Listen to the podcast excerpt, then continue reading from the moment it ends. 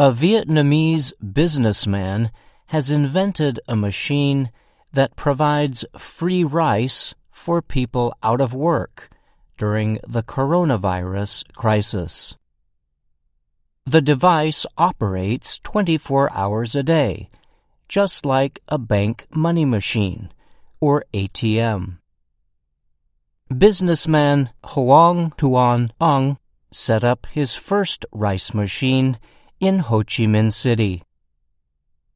I refer to this machine as a rice ATM because people can withdraw rice from it, assured that there are still good people out there who want to give them a second chance, Anh said. Vietnam is under a nationwide stay at home order to help stop the spread of COVID 19. During the order, many small businesses have been forced to close. This has left thousands of people unable to work. Nguyen Thi Ly is a 34 year old mother of three. Her husband is unemployed because of the coronavirus restrictions. She said, This rice ATM has been helpful. With this one bag of rice, we can have enough for one day. She added, Now we only need other food. Our neighbors sometimes give us some leftover food, or we have instant noodles. The machine releases 1.5 kilograms of rice from a small container to waiting workers. Many of those waiting in line are street sellers.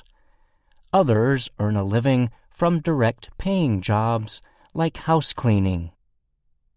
Before creating the rice machine, Hoang Tuan Anh had donated smart doorbells to hospitals in Ho Chi Minh City to help with virus fighting efforts.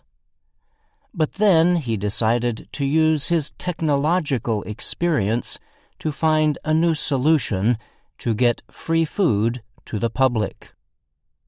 State media in Vietnam reports that similar rice ATMs have been set up in other big cities like Hanoi, Hue, and Da Nang. Anh said he wanted people to feel like they could still get food and resources even with worsening economic conditions. Many people in the communist ruled nation depend on government financial help during such difficult times. Vietnam has also approved economic assistance measures to help some of those hurt by the current situation. But some workers who earn a living from street businesses, like Nguyen Thi Ly and her family, say they have not received enough support.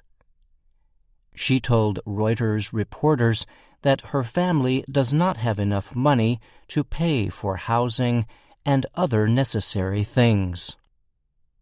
I read about this rice ATM on the internet. I came to check it out and couldn't believe it came out for real, Ly said. I really hope the sponsors would keep doing this until the end of the pandemic. I'm Brian Lynn.